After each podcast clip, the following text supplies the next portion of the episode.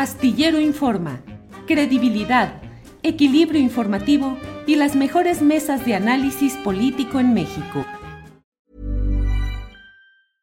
Imagine the softest sheets you've ever felt. Now imagine them getting even softer over time. That's what you'll feel with Bowl and Branch's organic cotton sheets. In a recent customer survey, 96% replied that Bowl and Branch sheets get softer with every wash. Start getting your best night's sleep in these sheets that get softer and softer for years to come. Try their sheets with a 30-night guarantee. Plus, get 15% off your first order at bowlandbranch.com. Code BUTTERY. Exclusions apply. See site for details. Everyone knows therapy is great for solving problems, but getting therapy has its own problems too, like finding the right therapist, fitting into their schedule, and of course, the cost. Well, BetterHelp can solve those problems. It's totally online and built around your schedule. It's surprisingly affordable too. Connect with a credentialed therapist by phone, video, or online chat, all from the comfort of your home. Visit betterhelp.com to learn more and save 10% on your first month. That's BetterHelp, H E L P. ¡Oli! Ya estamos hola, por aquí. hola. Perdón, perdón, perdón por la super demora, pero igual tenemos muchos temas que vamos a conversar. Ana Francis Mort, buenas Hola. Hola, Temoris. Hola, chicos. Gracias, Horacio. Hola, hola. ¿Cómo es? ¿Cómo Hola, estás? hola, Temoris, Hola, hola. felicidades, felicidades a, a mi ex, a mi ex vecino, que es tu papá, por su cumpleaños. Gracias, Poncho. ¿Qué tal? ¿Cómo estamos? Buen viernes ya, este...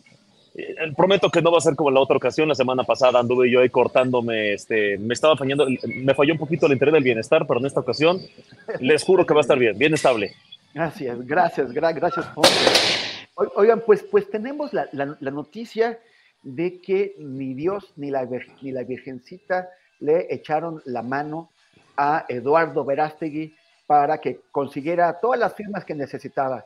De hecho, es- fue el 14%, o sea, consiguió la séptima parte de las firmas que necesitaba.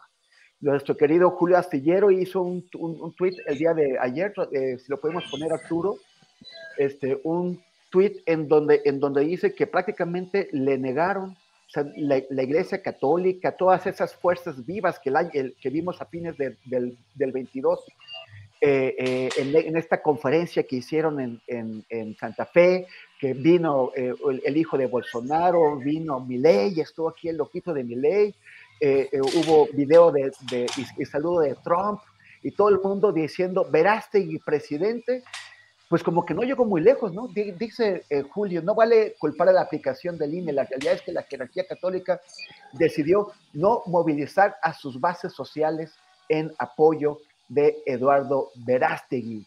No, no pegó, no creció, la ultraderecha mexicana no optó por una figura de farándula con Rosario. ¿Cómo, cómo ves? ¿Qué, qué- tú, tú crees que, que le, que le faltó inspiración divina, Ana Francis?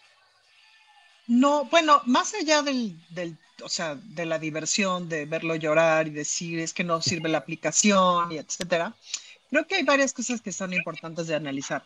La primera es que creo que sí debería de ser más accesible las candidaturas ciudadanas, las candidaturas independientes.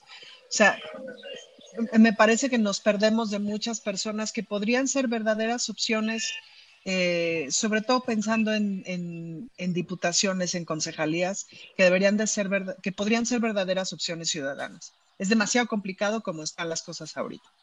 Pero agradezco que no haya sacado Verástegui su registro. No solamente porque es Verástegui, sino por justo lo que representa. Entonces, agradezco que justo lo que representa no se haya movilizado y no haya optado por una opción tan protagónica. Ahora, creo que estoy de acuerdo con esto que dice Julio de, y no es como que no haya derecha, o sea, tampoco es que nos confiemos.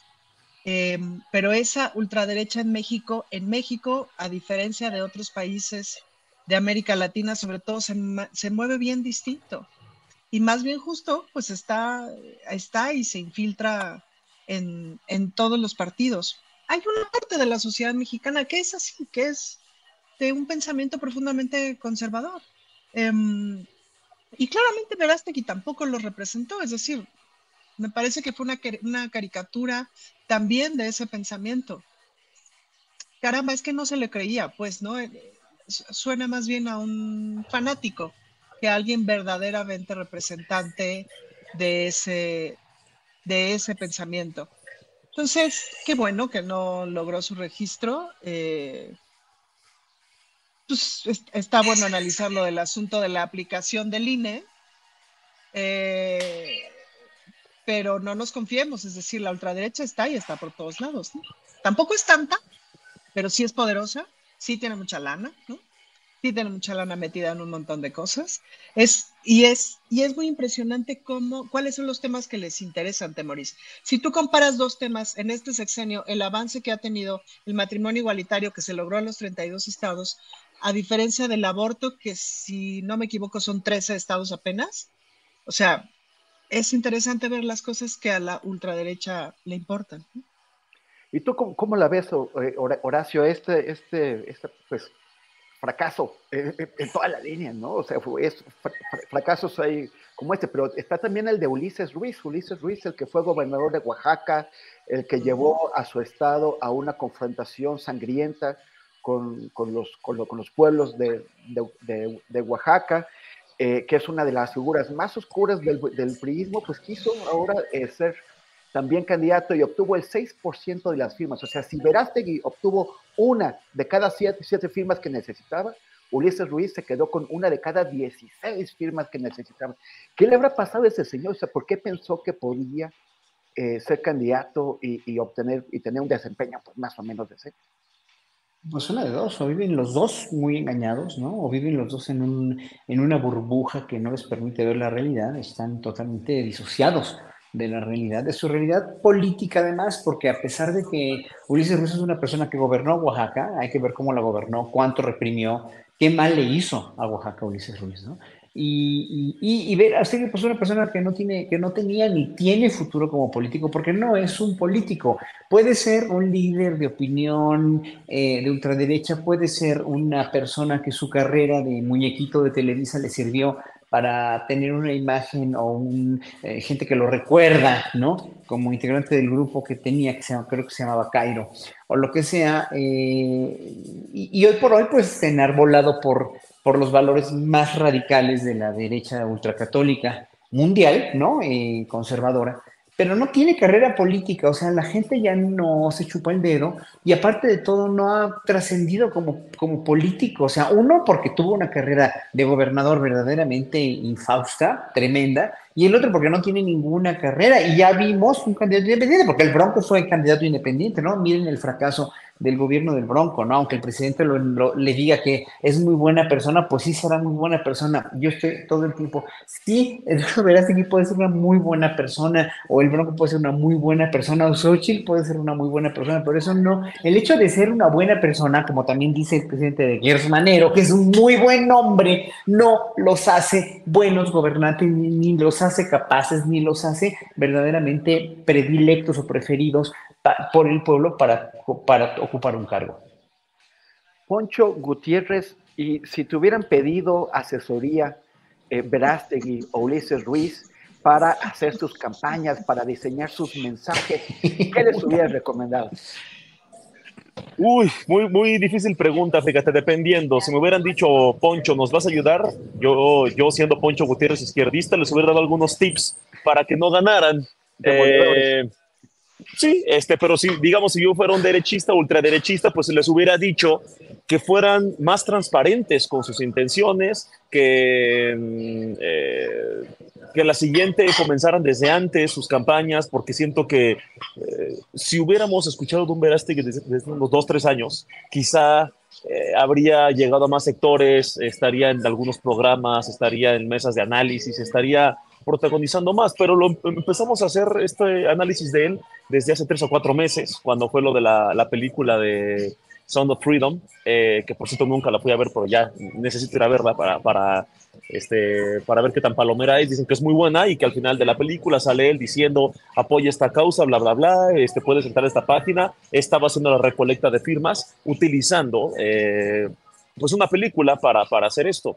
Ahora, hay algo que es muy válido es muy válido que un sector de la población se sienta representado por estas ideologías que por primera vez en México eh, estos sectores tuvieron la necesidad de quitarse la máscara y decir, ¿saben qué? Sí, sí, sí, soy de derecha. O sea, una Lili Telles, por ejemplo, ¿no? Que hace cinco o seis años era otra. Sí, yo me equivoqué cuando pensé que López Obrador no era un peligro para México, pero afortunadamente hoy estoy en Morena, bla, bla, bla. Tres años después, sí, este, la derecha moderna y la meritocracia y la defensa de la vida y bla, bla, bla.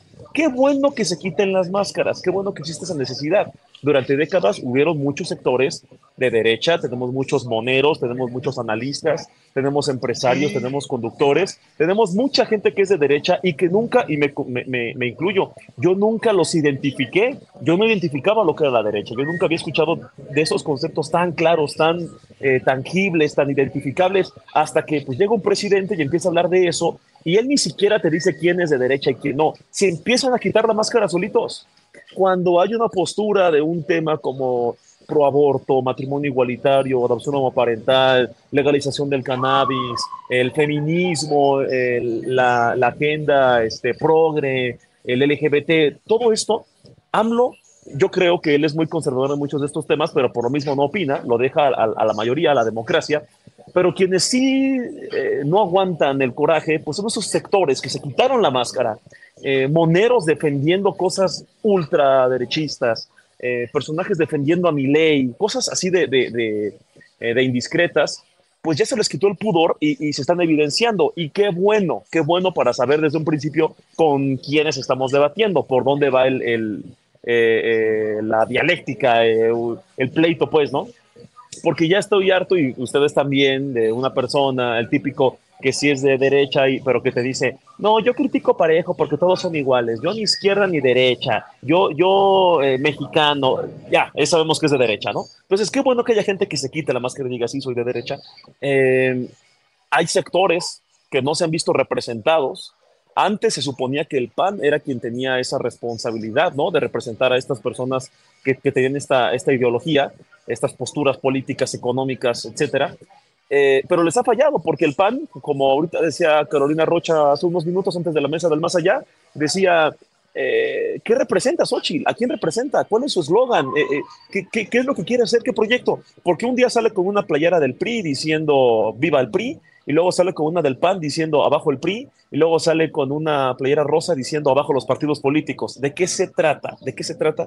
Eh, me parece que es una postura desesperada, no hay una identidad ahí. ¿Y qué pasa con, estas, con estos sectores conservadores, sectores de derecha, que dicen, tengo el derecho de ser representado por un candidato político, un proyecto político. ¿Por qué nadie se pone la camiseta? ¿Por qué les da pena decir, sí, este es un proyecto de derecha? Sale un Verástegui, sale Lili Telles, sale América Rangel, sale Carlos Leal, sale esta, ay, se me fue esta otra, Teresa, Teresa Castel, Teresa Castel. Salen, sí, justo Castel, sectores conservadores que tienen todo el derecho de decir, y si algo yo les aplaudo, la única cosa que les aplaudo más bien, porque estoy en desacuerdo con todo lo que hacen y dicen y quieren hacer, eh, es que se quiten la máscara y digan, sí, soy de derecha. Qué bueno, de verdad, qué bueno, y no, no es sarcasmo, se los aplaudo, qué bueno, para que se vaya juntando un grupito de gente que tiene un proyecto de país y qué bueno que lo tengan. No creo que tengan tantos representados como, como creen tener, pero es válido que lo defiendan y es válido que salgan. Entonces, eh, va a ser muy interesante. Eh, lástima que el país, más bien lástima que Verástegui no se lanzó desde antes como para ver qué tipo de, eh, de resultados podía tener. Solo se quedó con un 14%, pero es un 14%. Son muchos, son decenas de miles de firmas. Entonces habrá que ver qué pasa dentro de seis años y la izquierda o quien pretende ser la izquierda tiene una difícil misión de no abrir flancos para que la derecha los llene, eh, es decir, espacios, errores imperdonables para que un discurso de derecha sea la alternativa, tipo Milei, tipo Bolsonaro. Entonces, hay una misión muy grande ahí y son oportunidades para los dos, de aprendizaje, para derecha y para izquierda. Gracias, gracias, Poncho. Eh, bueno, pues ustedes vieron lo que... Oye, Temoris, ¿puedo hacer una, una, ampliación de la reflexión aprovechando? Es que es interesante esta pregunta que hace Julio de ¿por qué la iglesia habrá decidido no mover a sus comunidades? Pues, ¿no? Y yo pensaría, ¿qué tantas comunidades tendrá todavía la jerarquía de la iglesia católica?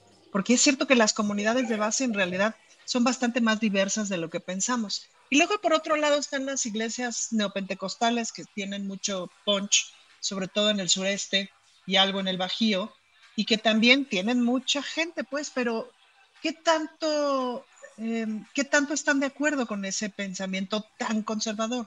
Es decir, tendrán por ahí algunas cosas en común, pero quizás el lado tan conservador no le haga, este, no le haga punch, no le haga pound a ninguna de esas eh, poblaciones de comunidades de base de las iglesias. Y eso es interesante. Es decir, ¿qué tanto la jerarquía católica dice Shazam y pasa? Yo lo pongo en duda. Para el político, sobre todo, pues, ¿no? Imagino que hay algunos sectores de la iglesia que no deben haberse sentido muy felices con una candidatura como la de Verástegui, ¿no? Como los jesuitas, las comunidades eclesiales de base, las comunidades de vida cristiana. ¿Quién es en serio, no? Es decir, quien en serio está, o sea, en el nombre de Dios y lo que sea, está chambeándole por los pobres y por no sé qué y no sé qué. ¿Qué dices este señor? Qué bueno que te arrepentiste de tu vida de vicio y perdición, vamos a suponer pero ¿y te fuiste de arrepentido a qué, güey? ¿A trabajar a un comedor comunitario, a trabajar, a atender gente? Ahora sí que como en la misión, atender a, ¿no? A los desprotegidos. No, le seguiste en el fashion, nomás que ahora con este rol, pero le siguieron el fashion, pues. En fin, nada. Es lo mismo que, es lo mismo que pasa, es lo mismo que, ¿qué es lo mismo que pasa con Morena, la verdad, o sea, las bases las bases, las bases son las que han trabajado por este país, igual que los sacerdotes y monjas que están en las bases de la iglesia. ¿En las, altas jerarquías, las altas jerarquías siempre son las que en un momento echan a perder, en ejércitos, en iglesias y en partidos políticos. Así es. Bueno, pasemos al siguiente tema, que es el STLN y Andrés Manuel López Obrador. ¿Vieron lo que dijo? ¿no? Mm. Cumplió 30 años del alzamiento que nos sorprendió a todos aquel primero de enero de 1994. Creo que Poncho Gutiérrez todavía no andaba por aquí, pero a nosotros sí, sí, estaba, sí estaba yo, pero yo estaba muy ocupando viendo aventuras en pañales, entonces ahí sí les quedo mal, fíjense, con, con esa crónica les quedo mal. Pero, pero bueno, dice Andrés Manuel este, eh, que, que el EZ, que ellos no ayudaron al movimiento, traen un discurso en donde está mal, es un reproche, o sea, el, el EZN se confrontó pues con, con Cuauhtémoc Cárdenas en aquella época, ¿no? Porque precisamente se alzaron en armas porque no apostaban por la vía electoral y Cárdenas sí. Lo mismo con, con Andrés Manuel. Hay un reproche del, del, presidente, se está molesto, de, decepcionado porque el STLN no lo, no lo apoyó. ¿Cómo la ves, Ana Francia? Yo creo que son dos movimientos que nunca se encontraron, ¿no? Que tienen eh, visiones distintas de cómo llegar. La verdad, ahí sí creo que quieren llegar a lugares similares, pero sí tienen visiones bien distintas de cómo llegar. Yo creo que el presidente no necesariamente supo comprender a ese movimiento. No sé, tampoco tuvo como la posibilidad de tener un canal de comunicación abierto con, con este presidente de ahora, digamos, con este Andrés Manuel del 2018 para acá. Eh, pero me parece que son dos movimientos que nunca, lograron encontrarse. Yo tuve una experiencia como súper fuerte con, con, las, con las mujeres zapatistas cuando citaron, ustedes se acordarán, habrá sido hace unos cuatro años antes de la pandemia, que citaron así de mujeres que luchan, vengan, y nos dejamos caer diez mil en una reunión de cuatro o cinco días, y fue muy impresionante ver la transformación que han hecho a partir de una concepción comunitaria en donde no cabe ni siquiera el Estado, Temoris. Es que ese es el asunto. Lo que han hecho es tan revolucionario, tan bueno en tantas cosas, que está muy, o sea, no cabe ni siquiera el Estado, no cabe esta idea de desarrollo, no cabe, aunque sea una idea de desarrollo más justa que la idea de desarrollo neoliberal, no cabe esta idea de desarrollo, no cabe esta idea de, país. Em, y la verdad es que me parece que es una buena revolución la zapatista.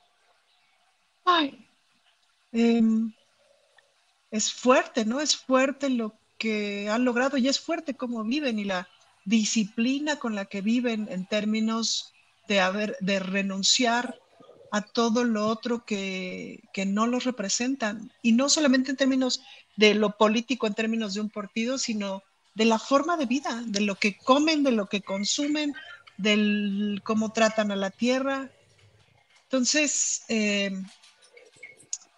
me parece que es eso, que son dos movimientos bien distantes en la concepción del mundo. y no necesariamente son movimientos excluyentes ni que no puedan convivir, ¿no? Em, Horacio, Horacio Franco, ¿tú de casualidad has visitado Caracoles? ¿Has, has ido a territorios zapatistas?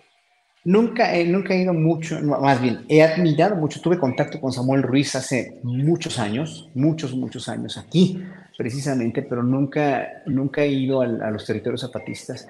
Sin embargo, desde que salieron en, en 94, eh, desde, que, desde, que, inauguraron el año de 95 con, con el movimiento, siempre me causó y me suscitó muchísima admiración. Incluso tengo una, en, en, Holanda conocí una amiga holandesa que fue novia de, de Sebastián Guillén Vicente y me contaba su idealismo, me, me contaba, eso que me se llama ella, me contaba el idealismo y que desde joven, porque ella fue novia de, de, de, del subcomandante barcos antes del movimiento zapatista, y me contaba de lo admirable que era la, la este, pues la interesa y el, el, deseo de cambiar las cosas y el deseo de, de hacer un movimiento que en verdad albergara como nunca antes lo había hecho a, las comunidades indígenas en México, ¿no? que siempre habían estado excluidas, siempre habían estado este, totalmente pues, discriminadas y, pues racialmente segregadas. Y ya sabemos que, que lo de los indígenas apenas en este sexenio, la cuestión de la reivindicación de los indígenas ha sido ya una plataforma maravillosa para dejar de ver al indígena mexicano como una cuestión antropológica, meramente antropológica o de ornato, sino como una, una real reivindicación de sus derechos y, de todo. O sea, tardó el movimiento zapatista muchísimos años antes de que un presidente se, se dignara, dijéramos, ¿no? Eh, hacia los ojos de otros expresidentes, a tomar posesión con estos rituales indígenas que me pareció de lo más dignificante, de lo más eh, metafóricamente hermoso como Andrés Manuel López Obrador. Sin embargo, sin embargo, Andrés Manuel tuvo que ser un presidente para gobernar todo el país, no nada más a una, a, no, a una a una, a una parte del país que son los indígenas, a los cuales a los indígenas y a los pobres les ha dado muchísimo más de lo que les habían dado desde antes. En ese sentido, el movimiento zapatista, como lo bien, bien lo dijo hace ratito Ana Francis, o sea, ha sido un movimiento muy íntegro, con mucha entereza, con mucha disciplina, con mucha congruencia sobre lo que podría o debería ser un país donde los dueños originarios, donde los dueños de este país eran los indígenas, los despojaron, los sacaron de la jugada, de, la, de, la, de todas las jugadas, y que en un momento dado, hoy por hoy, se está reivindicando, se están haciendo grandes esfuerzos por la, por la, la, la visión ya mucho más incluyente de todas las comunidades indígenas. Sin embargo, el proyecto de Andrés Manuel como presidente de todos los mexicanos no puede simplemente voltear a ver a, toda a esta comunidad con sus usos y costumbres que si bien los respeta, si bien están, está siempre diciendo y está, lo vemos con las cuestiones de los pueblos oaxaqueños, de los caminos que los mismos oaxaqueños han hecho, porque también somos comunidades indígenas igual de valiosas que los zapatistas. Lo que pasa es que el zapatismo tiene muchos años de una brillantísima, de una enormemente digna defensa de sus derechos y de su manera de gobernarse y de su manera de comportarse de su manera de defender sus bastiones que son maravillosos, como los de los oaxaqueños, como el de los rarámus, como el de los seris, como el de los yaquis, pero en un momento dado ellos van más allá, dijéramos, históricamente hablando, y tiene que haber un emparejamiento de todas estas comunidades a partir de un presidente que está gobernando no nada más para las comunidades indígenas, sino para la cuestión de, pues sí, seamos honestos, de seguir el neoliberalismo, entre comillas, un neoliberalismo mucho más social, mucho más humanista, mucho más con repartición de riqueza, que también les toca a ellos, mucho más para, para la cuestión de la, del crecimiento económico de México como una potencia que lo tenía que y que yo dudo que con la, misma, la misma manera de gobernarse de los zapatistas hubiera podido hacerlo, porque no es su interés, porque es otro mundo, es un mundo totalmente disímbolo y, y, no es un mundo para ellos, es totalmente transversal, no, no, no hay ninguna manera de conciliar esos intereses que son genuinos los dos, porque finalmente México ya estaba metido en una industrialización, ya estaba metido en ciudades grandes, estaba metido en sistemas educativos o en sistemas sociales, etcétera, etcétera, que no necesariamente son los sistemas de usos y costumbres de las comunidades indígenas, pero todo se puede. Yo creo que el gran mérito de Andrés Manuel ha sido en ese sentido ver o, gobernar para un país que todo, en el cual todo se puede, dijéramos, incluso sortear al narco de la manera en que lo ha hecho, sortear a Estados Unidos con eso. O sea, imaginémonos un presidente zapatista sortear a, Donald Trump, por ejemplo, ¿no? O sea, eh, eh, o, como lo hizo Andrés Manuel o a Biden, o, poner la cuestión de los inmigrantes como la puso, dignificar la soberanía mexicana como lo ha hecho Andrés Manuel en Estados Unidos. Híjole, es que esas cosas eh, no, no, no, no me imagino dentro de la cosmogonía del ejército zapatista. Y sin embargo, Andrés Manuel dice, bueno, están en todo su derecho de disentir, yo lo respeto, pero bueno, no va, yo creo que no va a haber una confluencia ni con él, ni con Claudio Sheinbaum tampoco, a menos que en verdad eh, simplemente haya, haya acuerdos entre ellos, acuerdos hablados, acuerdos escritos, donde finalmente se ponga ah, de manifiesto que, eh, eh, que finalmente el ejército zapatista ha contribuido brillantísimamente y a ojos de todo el mundo, conste, a ojos de todo el mundo, hacia una real reivindicación de los derechos indígenas. Gracias, Horacio. Poncho, este, a ver, esta generación que en, enero de 1994 está ocupada viendo aventuras en pañales, y tomando chocomilk. y tomando chocomil y, y, Pancho Pantera. este, oye, ¿qué, o sea, ¿cómo, cómo se siente el zapatismo? Y, y, también, o sea, ¿cómo lo sienten? Es, es importante para, para ustedes. ¿Cómo, y, también ustedes que ya crecieron con Andrés Manuel López Obrador como referente de la izquierda mexicana, pero por otro lado también, pues con el submarcos, bueno, con todas las sucesiones, ¿no? Submarcos, Comandante Cero, eh, Galeano, otra vez Capitán Marcos. Pero bueno, independientemente de, la, variedad de nombres, eh, ¿cómo han sentido esta, estos desencuentros tan, tan, tan claros, ¿no? tan, tan eh, expresados entre, entre esta izquierda dentro del sistema y esa otra izquierda que está fuera del sistema y cuestionándolo? Mira, voy a, hablar primero por la generación este, chaborruca, ¿no? De, la que yo represento. Eh, pero primero la despolitizada. O sea, espérame, espérame, espérame, espérame, Tú eres chaborruco. Sí, no, como tú eres chaborruco, me, no. Me autopercibo, me autopercibo como chaborruco. Oye, agarren su bastón y vámonos al asilo. Estoy, estoy, estoy ejerciendo mi libertad de identificarme como chaborruco, claro, claro. Oye, no, eh, bueno, espérate, nos dejas muy mal. ¿eh? No, ustedes son sabios. a ver, ¿cuántos años tienes? ¿Cuántos años tienes, criatura? A ver, ¿cuántos años tienes? Diría, citando al presidente, yo soy dueño de mi silencio. Siguiente pregunta. Eh, vamos a preguntar, a, responderle a Temoris el tema del de, de, STLN. Mira, eh, primero, primero hablando de, de, los sectores de mi edad, eh, treintañiles, que están eh, no tan metidos en la política. Crecimos sabiendo que el subcomandante Marcos era alguien del sur del país que tenía un pasamontañas y que defendía a los indígenas. De verdad, o sea, e, eso en cuestión eh, despolitizada, fuera de la política, que veías en la televisión, que se estaban quejando y, decías, eh, sentías empatía porque decías, claro, están en contra del gobierno y quién estaría a favor del gobierno hoy. Eso era como la noción, ¿no? Eh, afortunadamente, pues, eh, poco a poco nos, nos, fuimos interesando un poquito más, por lo menos en mi caso, en el tema de la política. Me pongo a investigar y, coincido con lo que dice Ana Francis.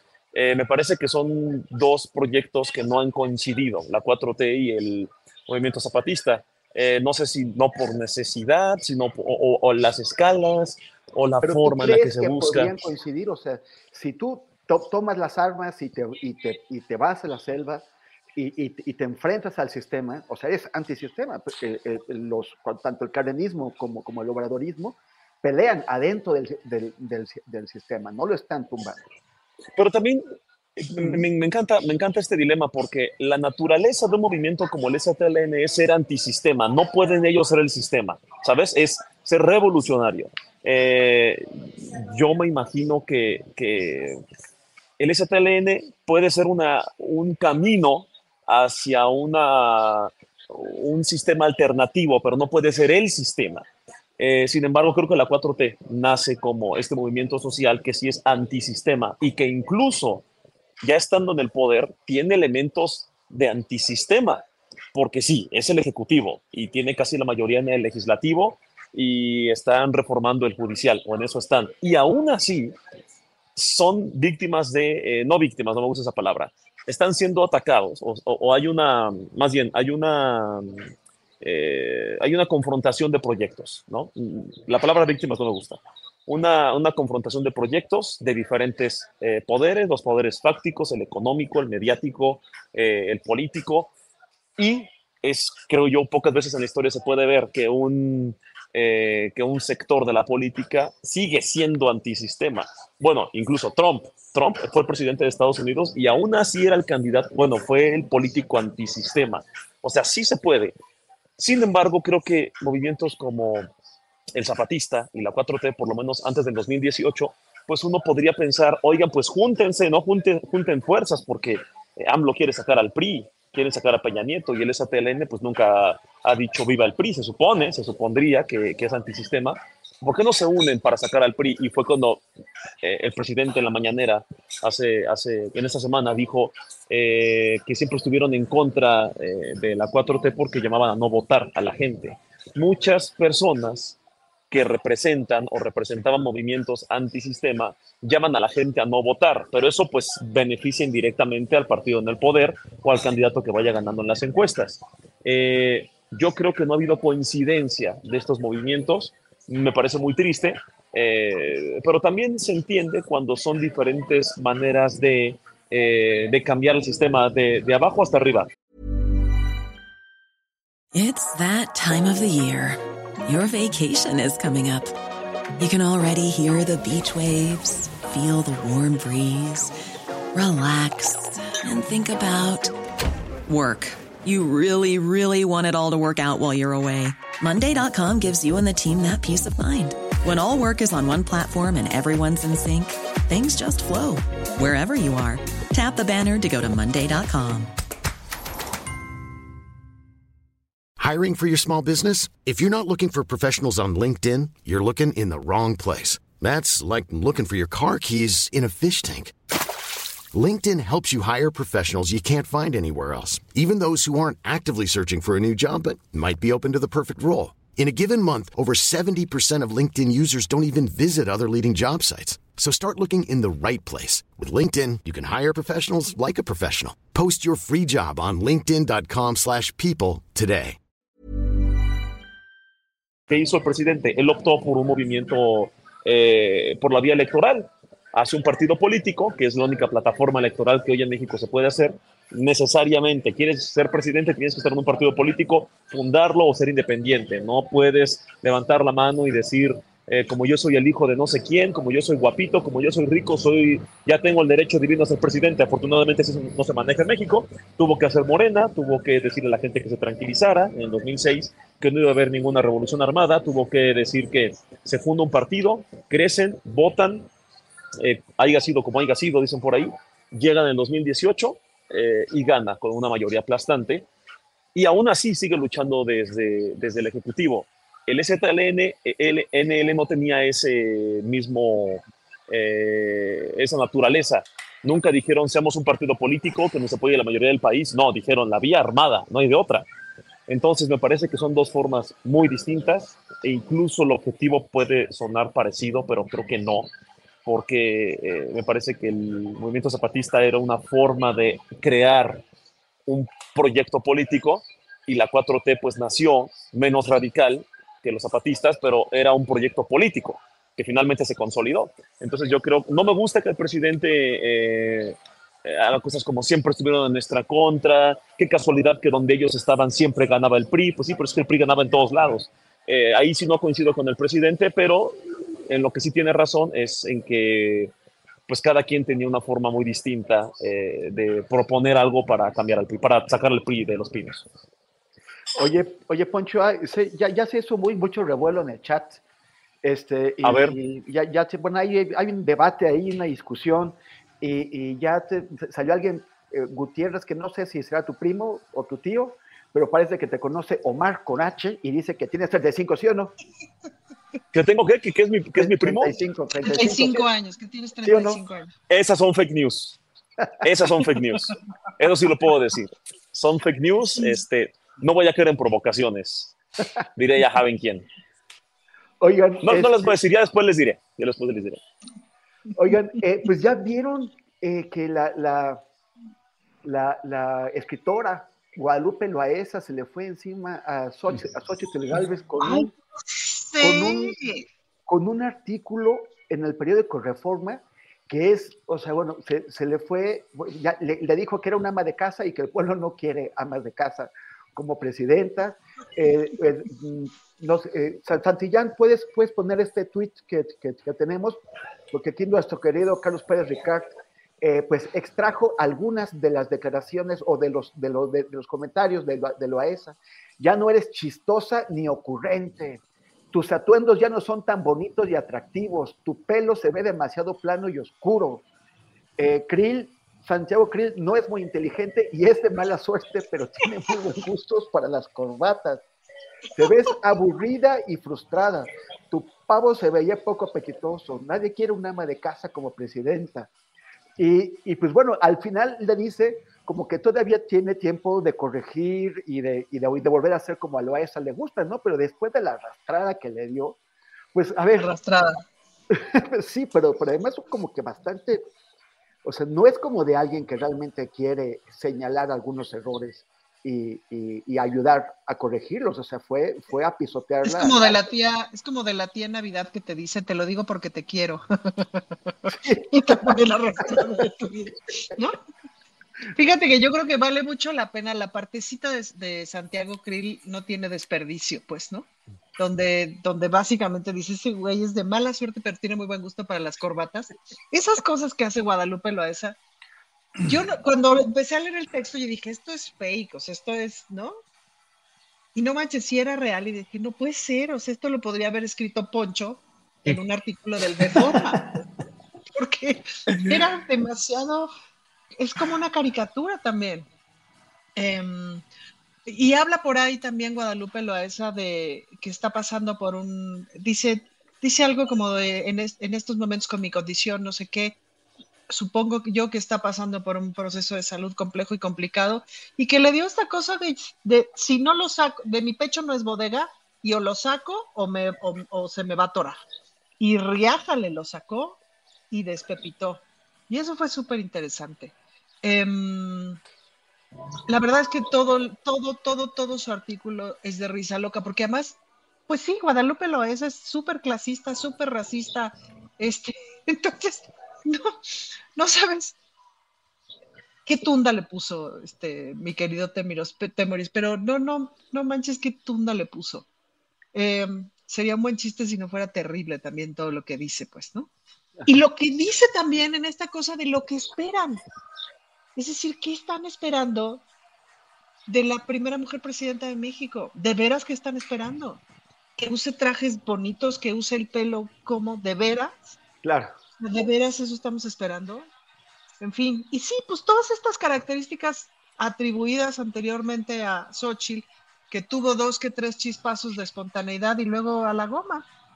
Y mucha gente cercana también o sea, que relativamente era cercana se lo ha dicho así de, ¿por qué no eres tú en vez de esto que te están imponiendo o en vez de esta que... Eh, y al mismo tiempo, pues no hay proyecto. A mí sí también me sorprendió mucho en alguna de estas mesas, lo platicábamos con Julio, que fue así de, yo había pensado que Xochitl era una persona mucho más inteligente, la verdad de haberla escuchado hablar algunas veces, etcétera. O sea, sí, sus convicciones me parece que siempre han estado del lado equivocado, pero que tenía forma de estructurar algo coherente de cómo piensa que debe ser un Estado. ¿No? No hay. Como decía aquel Héctor Suárez, no hay. Y de pues veras no hay. Pues cuando, cuando, cuando le quitaron el, teleprompter, el teleprompter que no, no supo qué decir, aunque lo repita todos los días. Imagínate tú que no sabes qué estás diciendo. Oye, Horacio, ¿y tú qué ves? A ver, ya, o sea, se, metió con ella así, con su carácter, con sus atuendos, con su pelo, pero hasta tu pavo se veía poco apetitoso.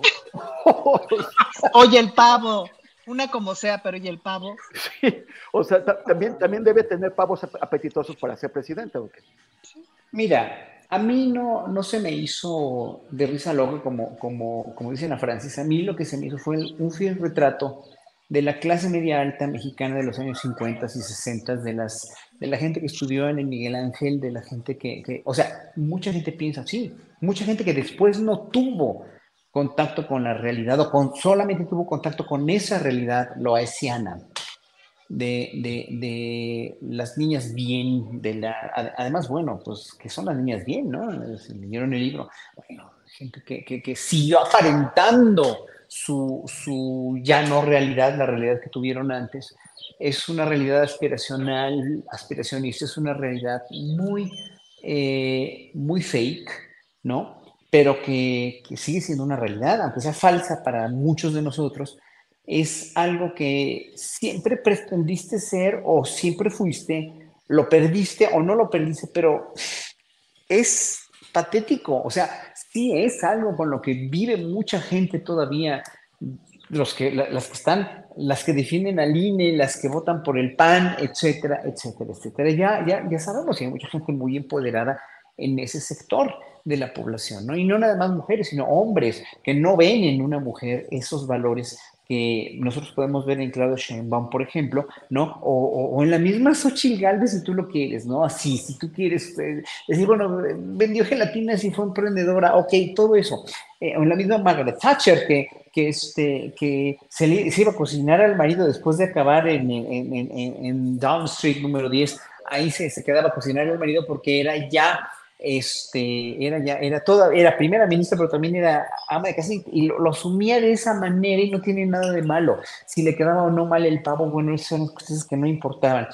Era una mujer que gobernaba con una mano muy dura, con una mano neoliberal terrible y tremenda, pero eh, eh, eso no te quita valor para ser una, una, figura preponderante a la, no sé, la, por ejemplo, en, el mismo régimen nazi está Riefenstahl, la, la la cineasta tan, tan, tan, Leni Riefenstahl, la, la, cineasta de Hitler, pues, ¿no? O, o, mujeres maravillosas como Rosa Luxemburg, por ejemplo, o cualquiera de estas mujeres que han hecho historia, ¿no? Eh, pero es que, ¿cómo te presentas? ¿Cómo, ¿Cómo no escupir para arriba con esos valores tan antifeministas, tan anti, anti tú misma? O sea, por eso es una realidad patética, pero es una realidad lo que cada palabra es un monumento de ese artículo.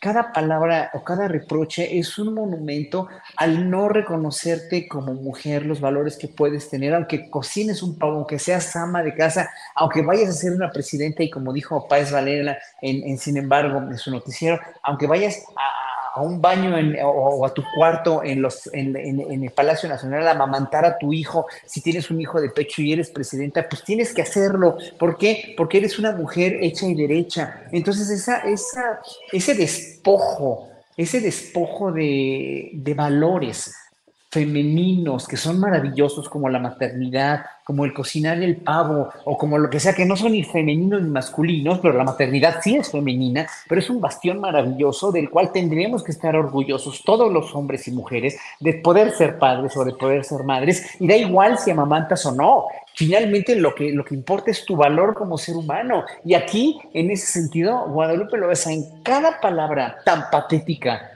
que le dedicó a Xochitl Gálvez está totalmente tirando todo, todo, todo, lo está tirando a la basura, toda la esencia femenina y de mujer, y de, mujer empoderada, pues le está tirando a la basura. Y, me pareció patético eso. ¿Por qué? Porque así se han visto las mujeres a ellas mismas, gracias a esa educación tan de derecha y tan machista que tenemos en México. Híjole, pobre Guadalupe, ya le, ya le fue peor que como ella puso a Xochitl. No, es que, es, es que de veras, no, no, es que, mira, a mí me dieron ganas de llorar porque, porque dices, bueno, eres inteligente, eres escritora, eres mujer, eres, no, no feminista no eres, pero, híjole, ¿tienes alguna consideración así como para enarbolar todas estas cosas que estás diciendo? Híjole, no, no, no, se me hizo realmente muy, muy denigrante. Gracias. Bueno, y todo lo que no sabíamos y todo lo que no habíamos visto de estas voces autorizadas de antaño, de estas voces de la intelectualidad y que no les había, ahora sí que no les habíamos visto el lado chistoso, Temoris, de cuando sacan lo que verdaderamente piensan, y eso es bien interesante, ¿no? Poncho, eh, hoy, te, hoy, te tocó de asesor de imagen para campañas políticas. Este, a ver, de, de, todos estos esos comentarios que, que, temas que Guadalupe Loesa quiere que Xochitl arregle, ¿cuál, ¿cuál suscribirías tú? ¿Que, que sea eh, chistosa y ocurrente, que se ponga atuendos bonitos y atractivos, que se, que se arregle el pelo, que, que, que manda al diablo a, a Krill pero se quede con sus corbatas, que ya no se vea aburrida y frustrada, que cocine pavos apetitosos y que no sea una de pues mira, eh, no sabré por dónde empezar, no sabré cuál, sería el primer consejo, si decirle, oye, de preferencia cuando estés dentro del PRI, pues no uses ser priista como insulto, ¿no? Eh, eh, partiendo por ahí. Oye, de preferencia no, no digas que nunca trabajarías con el presidente del partido que te está apoyando, este, no sé, cosas que deberían ser obvias, pero no lo son.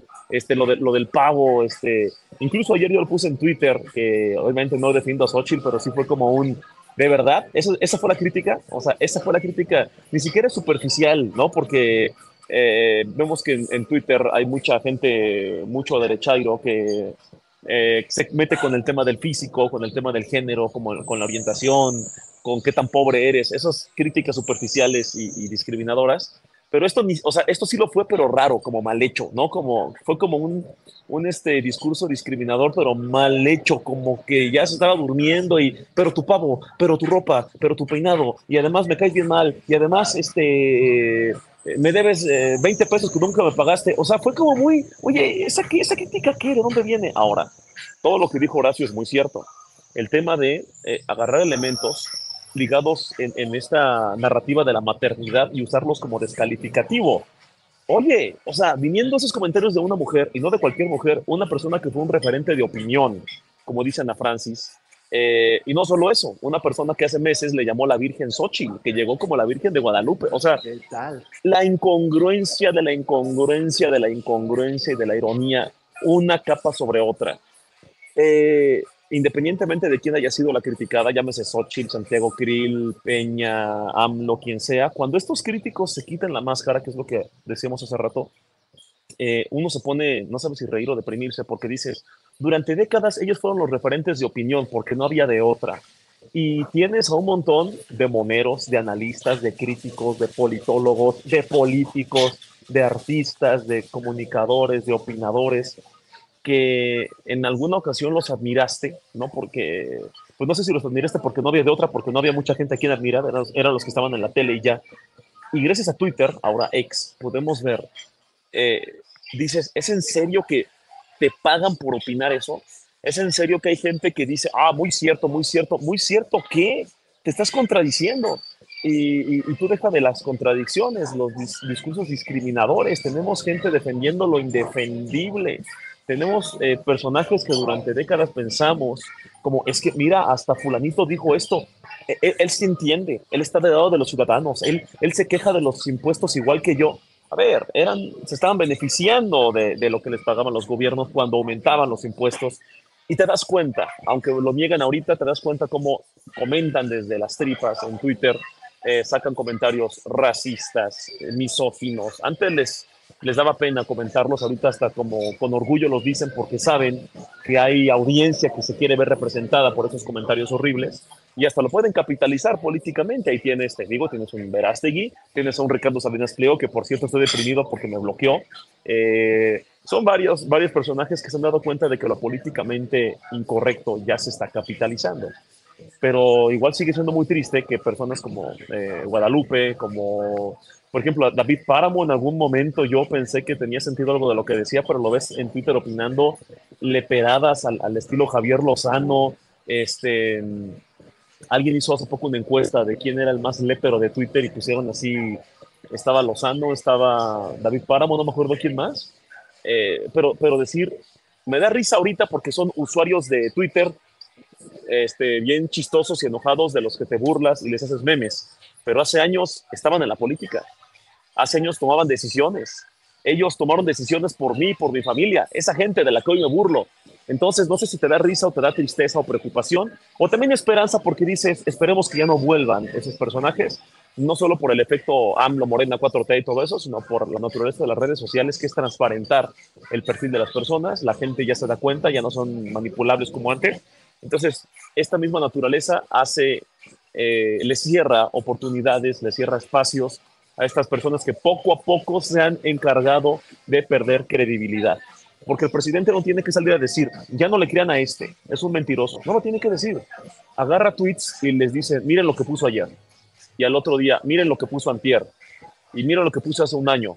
Y miren lo que comentó hace tres años. Y te das cuenta de que mienten y mienten y mienten y mienten y se contradicen y les pagan la opinión. Y dices, no hay ninguna mentira en lo que, en lo que proyectó el presidente. Solo está poniendo los tweets públicos de esta persona y la audiencia no es tonta. La gente no se da cuenta y dice, ok, me estuvieron mintiendo durante años, me mintieron.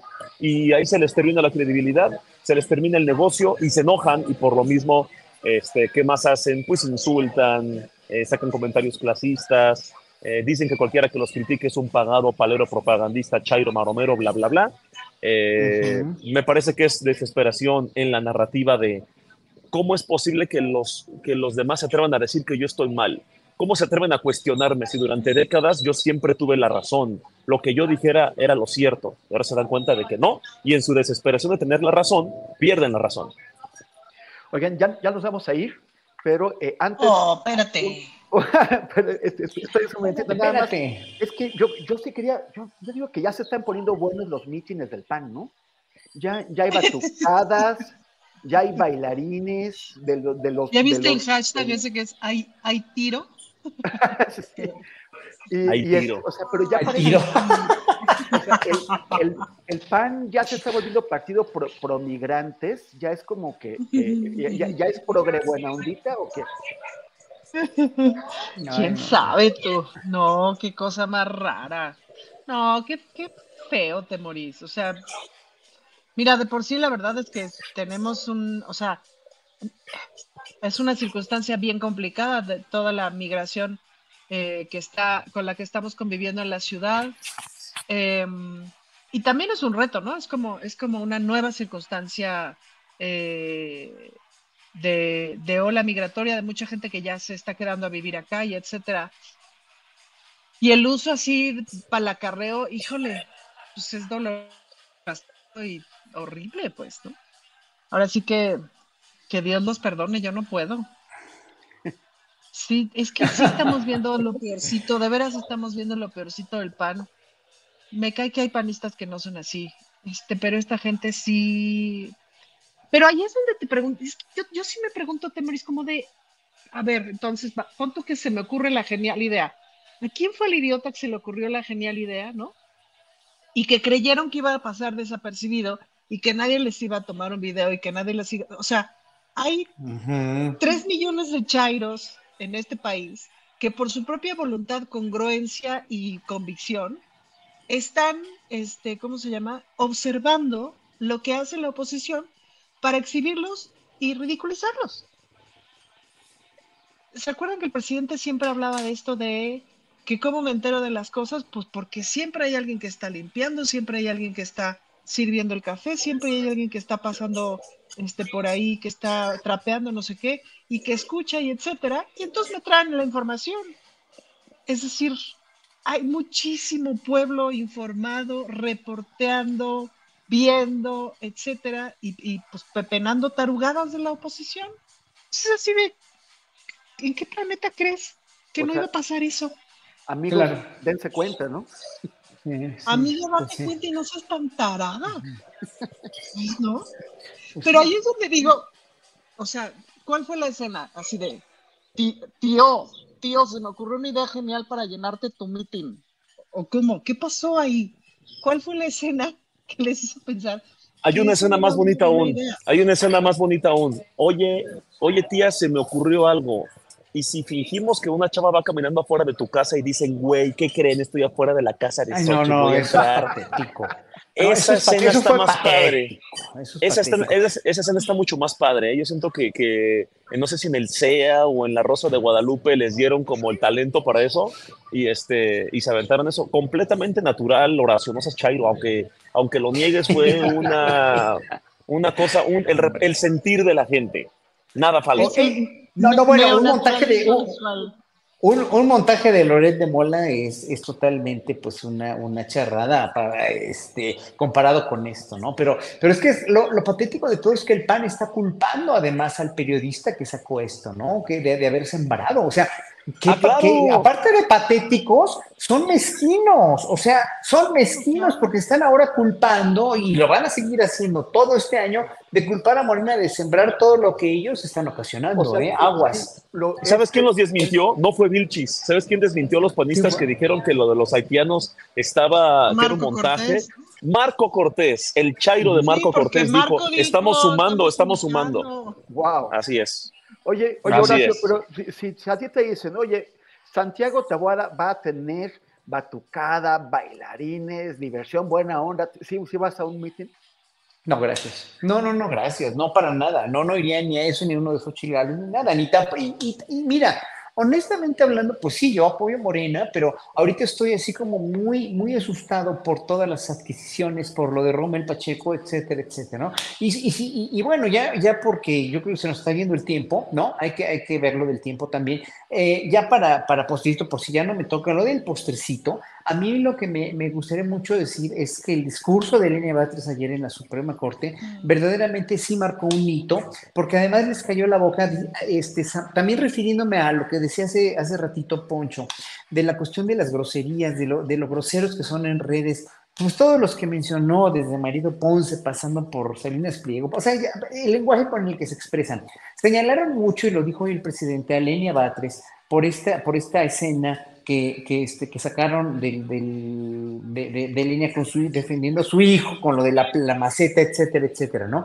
Y, y, la pusieron como vulgar y como que no merecía la corte. Cuando ves un discurso donde le, le pone los puntos sobre las sillas de una manera tan elegante y tan, pues sí, tan, tan parca, pero, pero funcional a toda esta playa de, estrellas de la corte, inclusive los morenistas, inclusive Yasmín Esquivel y todos los demás, ¿no? Este, en verdad, en verdad, eh, hasta López Obrador lo dijo hoy, ¿no? Pues qué bueno que venga del pueblo y qué bueno que, qué bueno que ahora esté en la Suprema Corte, aunque sea expresado así. Pero yo digo, este lenguaje con el que se expresan todas estas personas en Twitter, que supuestamente son gente bien, ¿no? Como ellos mismos se establecen o se ven a ellos mismos, pues no se dan cuenta que, que, criticar algo así en alguien que le pone los puntos sobre las sillas de una manera tan elegante y tan preclara a la Suprema Corte cuando la, eh, eh, la investieron ayer, pues es, es, en verdad, es en verdad, realmente es increíble, pues, ¿no? Eh, no sé, no sé, yo con eso quiero cerrar ya mi postrecito, porque sí, es que imagínate, Ana Francis, es que es que no puede ser que alguien en un momento dado se exprese tan suciamente, tan feamente en Twitter, con tantos eh, epítetos tan denigrantes, con, tanta, con tantos este, improperios tan denigrantes contra la gente y, critiquen por un video, por una escena que se filtró de Lenia Batres. Eh, no, no sé, se me hace verdaderamente incongruente, ¿no? En fin. Gracias, Horacio. Poncho, ¿tú tienes postrecito? Este, todavía no, fíjate, estoy aquí apenas echándome mi, mi, mi entrada, apenas están trayendo aquí este, la botanita. ¿Las botanonas? Sí, pero ahorita voy a echar, ahorita voy a echar, ahorita voy a echar el postrecito, pero no, pues únicamente eso, eh, una reflexión bien rápida. Le pregunto a los imparciales que critican parejo, que no defienden a nadie, ¿no? Este, que tienen mucho tiempo diciendo eso, años diciendo eso. Yo les pregunto algo, eh, los comediantes que se burlan parejo, ya se burlaron de todo esto que estamos diciendo, ¿no? Los comediantes que, que dicen que se burlan de todos los políticos y que no defienden a nadie, ya se burlaron de lo de Xochitl y la niña que le fue a preguntar esas cosas, lo de, el, lo de los haitianos en el evento de Taboada, lo de los panistas que dijeron que era un montaje el evento, eh, eh, lo de los haitianos, lo de Marco diciendo que no fue un montaje, de las cosas que, que hace la oposición, sí, los comediantes estos que vemos en tele ¿sí se están burlando de eso? ¿O solo se burlan de un lado, mientras dicen que se burlan de todos? Eh, los personajes que dicen que incomodan al poder, ya incomodaron a todos los escándalos que han salido eh, últimamente del tema del cártel inmobiliario, por ejemplo. Estos personajes que incomodan al, al poder porque no están para aplaudir ni para defender, ¿los han visto incomodando a ese poder? Eh, Ahorita Loret está con el tema de Ernestina Godoy, por ejemplo, que es una coincidencia periodística porque sabemos que Loret no se presta a, los golpes de tipo los paleros propagandistas. Eh, no, él no es así, él es un ejercicio que incomoda al poder. Ahorita quiere incomodar a Ernestina Godoy. Digo que lo de su eh, su segundo periodo, esta, esta votación que se está haciendo, es coincidencia, ¿eh? es una coincidencia que lo haya hecho justo en este momento, así como fue una coincidencia que sacaron de la tesis de Yasmín Esquivel cuando era lo de los votos para el presidente de la Suprema Corte, es coincidencia, él no, él, hace un, periodista, un periodismo completamente objetivo. ¿Y por qué cuando Xochitl eh, empezó su, esta campaña que, a la presidencia, y que empezaba a sonar el tema de sus casas y lo de sus tres empresas, porque estos, estos periodistas que critican parejo ahí sí no hablaron, y no solo no hablaron, se enojaban cuando alguien hablaba de eso, que también era muy válido. A ver, es evidente que Loret lo que está haciendo ahorita, qué bueno que se haga, que se cuestione a Ernestina y a Yasmín y a todas, qué bueno, pero es evidente que hay un interés político. Dejemos de hacernos tontos. No es un, un periodismo completamente puro, natural, se dio en el contexto político qué bueno, qué bueno. Pero no nos hagamos mensos o no nos hagamos los indignados cuando pase lo mismo, como cuando hace unos meses Xochitl dice yo voy para la presidencia y empiezan a salir los contratos y empiezan a hacer lo de las casas, la Casa Roja y todo eso, y los mismos periodistas Qué triste que se presten para esas cosas. Qué triste que, que los propagandistas paleros enviados de, de, Morena acosen a los pseudo periodistas, acosen en tiempos electorales. O sea, de un lado no, pero del otro sí. O sea, yo sí puedo, pero tú no puedes. Entonces hay que ser de verdad. Si no vamos a ser parejos, por lo menos no estemos de hocicones diciendo que somos parejos. Gracias, Poncho. Ana Francis, ya para irnos, ¿tienes un postrecito? Nada más que me quedo con el momentazo de ayer en la Suprema Corte con Lenia Batres y con este nombre que le han puesto de la ministra del Pueblo. Ese discurso de la Corte es extralimitado con lo legislativo y tal, pues nunca lo habíamos visto, Temoris. Es así de, ok, por fin, por fin. Y eso se quedará en mi corazón. Vi, vi este, un titular de un periódico que, que, decía eh, la nueva ministra de la Corte contra la Corte. Yo creo que no es, no es contra la Corte, es contra la forma en que ha sido empleada. Y a favor de la, Constitución, como, ha dicho en, reiteradas entrevistas, lo que tiene que estar hasta arriba es la Constitución. Constitución. Así es. Así que con eso me quedo. Muchísimas gracias, Ana Francis Moore. Muchísimas gracias, querido Tenor y queridos amigos. Adiós. Muchas gracias, Horacio Franco. Gracias, hasta luego a todos. Gracias por todo. Y muchas gracias, Poncho Gutiérrez. Ya dijeron que tienes 34, ¿sí o no? Yo soy dueño de mi silencio. Ya lo dije. Ya, después les diré. Sí, por ahí ando, por ahí ando. Ya les diré. Muchísimas gracias eh, eh, a los tres. ¿Te preocupas por tu familia? Entonces, ¿por qué darles solo huevos ordinarios cuando pueden disfrutar de lo mejor? Eggland's Best, los únicos huevos con ese delicioso sabor fresco de granja, además de la mejor nutrición, como 6 veces más vitamina D, 10 veces más vitamina E y 25% menos de grasa saturada que los huevos regulares, además de muchos otros nutrientes importantes. Así que, dales los mejores huevos. Eggland's Best, mejor sabor, mejor nutrición, mejores huevos. Para que te enteres del próximo noticiero, suscríbete y dale follow en Apple, Spotify, Amazon Music, Google o donde sea que escuches podcast. Te invitamos a visitar nuestra página julioastillero.com.